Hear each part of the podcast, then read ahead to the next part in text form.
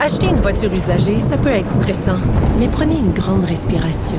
Et imaginez-vous avec un rapport d'historique de véhicule Carfax Canada qui peut vous signaler les accidents antérieurs, les rappels et plus encore. Carfax Canada. Achetez l'esprit tranquille. La Banque Q est reconnue pour faire valoir vos avoirs sans vous les prendre. Mais quand vous pensez à votre premier compte bancaire, tu sais, dans le temps à l'école, vous faisiez vos dépôts avec vos scènes dans la petite enveloppe. Hmm, C'était bien beau. Mais avec le temps, ce vieux compte-là vous a coûté des milliers de dollars en frais, puis vous ne faites pas une scène d'intérêt. Avec la banque Q, vous obtenez des intérêts élevés et aucun frais sur vos services bancaires courants. Autrement dit, ça fait pas mal plus de scènes dans votre enveloppe, ça. Banque Q, faites valoir vos avoirs. Visitez banqueq.ca pour en savoir plus. Économie, finance, affaires, entrepreneuriat. Francis Gosselin. Bonjour Francis. Salut Mario, comment vas-tu? Ça va bien. Une entreprise québécoise, une entreprise de Terrebonne euh, qui est visée par une enquête euh, aux États-Unis de la Security Exchange Commission? Oui, effectivement. Puis euh, c'est une entreprise donc Loop Industries, qui est une entreprise donc qui est d'ici, qui est inscrite à la bourse Nasdaq Global Markets, qui aurait fait donc qui aurait fait certaines manipulations, on pourrait dire comptables. la raison pour laquelle ça m'a intéressé, Mario, c'est que Investissement Québec a participé notamment euh, à une des rondes de financement à hauteur de 4,6 millions. Ce qui est assez particulier avec cette entreprise-là, Loop Industries, c'est qu'ils ont, euh, ils détiennent donc euh, un brevet pour une, une technologie qui appelle révolutionnaire, mais en fait, ils ont toujours pas gagné un dollar. Donc, c'est totalement spéculatif, là, si savoir. Euh, et puis, qu'est-ce qui, qu'est-ce qui, c'est quoi leur secteur? Qu'est-ce qu'ils veulent faire de si révolutionnaire là? Ben, c'est du recyclage de bouteilles de plastique, là, les bouteilles Coca-Cola, les bouteilles d'eau, etc. Donc, c'est certain que c'est un marché, euh, bon, évidemment, en ce moment, très en vogue là, pour sa dimension environnementale. Et en plus, euh, ben, ils promettent que le, résidu, donc ce qu'ils vont produire en recyclant, va être de très haute qualité, donc va pouvoir être un entrant dans le procédé de fabrication de d'autres plastiques à un, niveau euh, beaucoup supérieur à la norme actuelle.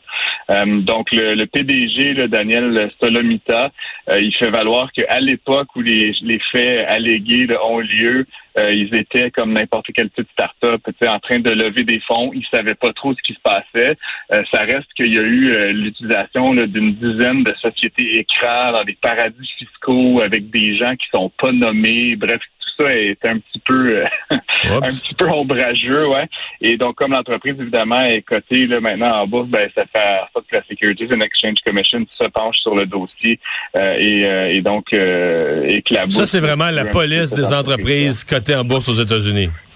C'est un peu l'équivalent de l'autorité des marchés financiers, mais on peut deviner, là, puis avec tout le respect que j'ai pour l'AMF, que la Securities and Exchange Commission, quand ils se fâchent, ouais. ils, ils, y mettent les moyens. Là, donc, effectivement, euh, la, la, transaction là, en cause, euh, ils ont appelé ça frauduleux. Frauduleux, là. donc c'est vraiment pas, euh, ils mangent vraiment pas leurs mots. et l'objectif, ça aurait été de cacher l'origine des fonds qui pourraient possiblement mm. venir de, sources, bon, un peu moins propres. encore une fois, tout ça, c'est des allégations pour l'instant.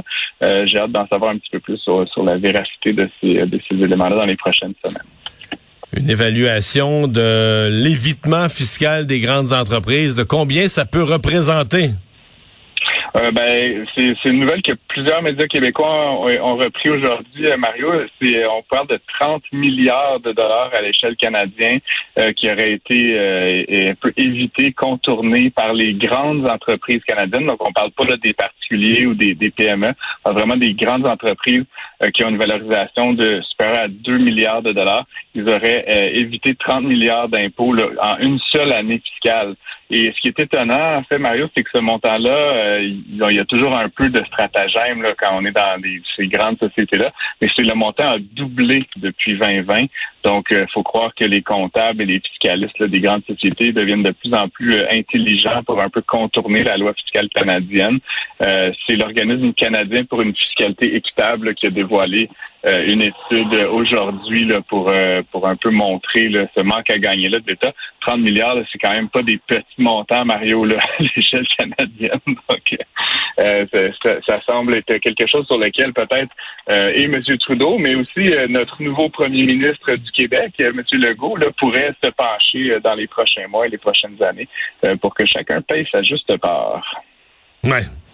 Et finalement, le nouveau développement aujourd'hui euh, dans l'affaire entre Twitter et l'acheteur potentiel euh, Elon Musk. Effectivement, ben là, Musk, on se rappelle, avait fait une offre sur Twitter pour 44 milliards de dollars. Euh, il avait euh, le financement. cette fois-ci, c'était pas un leurre, contrairement à une autre fois d'avant. Mais euh, donc, il, a essayé de se retirer de la transaction. il y a une poursuite, contre-poursuite. Donc, évidemment, les derniers mois ont été très mouvementés. ce qu'on a appris aujourd'hui, c'est que en fait, la juge qui est chargée d'arbitrer le dossier a demandé aux deux parties de s'asseoir aujourd'hui. Donc, en fait, en fin de soirée excuse-moi, euh, pour essayer d'arriver à une entente. Et selon plusieurs, euh, ça, pourrait que ça soit, euh, ça y arrive. le cours de l'action Twitter a bondi aujourd'hui de presque 20 là, en quelques heures seulement, à un point tel que la bourse a suspendu en fait la transaction, les, les, échanges sur ce titre-là, parce qu'ils ont peur évidemment que ça crée beaucoup de turbulences dans les marchés, sans trop qu'on sache exactement ce qui va en être. Euh, donc, euh, Mais toi, au fond de toi, là, tu penses qu'Elon Musk va finir propriétaire de Twitter?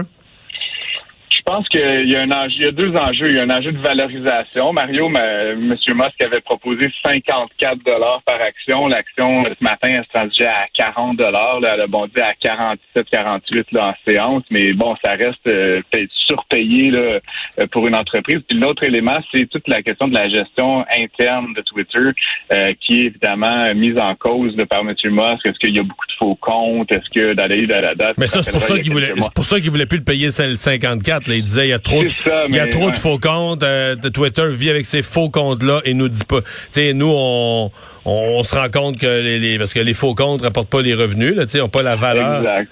Mais ça, euh, est-ce que ça pourrait faire baisser le prix de ben, vente? Je, je, pense deux choses. La première, c'est que je pense que M. Musk avait vraiment l'intention d'acheter Twitter. Je pense pas qu'il était un stunt. Je pense pas qu'il voulait faire ça là, pour s'attirer de la publicité. Il en a bien acheté de toute façon. Euh, je pense qu'il a mis un chiffre sur la table. Euh, bon, et, à mon avis, là, reparlons-en plus tard cette semaine quand on aura les faits, mais euh, ce que M. Musk pourrait finalement convenir, c'est peut-être d'un montant moindre. Euh, et euh, parce que je pense pas qu'il souhaite véritablement se retirer autant qu'il souhaite avoir un prix qui est plus convenable et plus juste pour cette transaction-là. Euh, donc on va voir, ça va ça va se résoudre peut-être aujourd'hui, peut-être demain, ou peut-être que ça va finalement aller en cours là, effectivement. Mais ce sera ça reste une affaire à suivre. Puis comme comme les montants en cause sont comme très, très, très importants, et comme Twitter reste une plateforme significative là, pour les médias, pour les politiciens. Euh, je pense que c'est intéressant de continuer à, à voir comment comment ça se passe. Puis est-ce que ça tombe entre les mains de l'homme le plus riche de la planète, effectivement. Francis, ouais. Merci beaucoup. Bonne journée.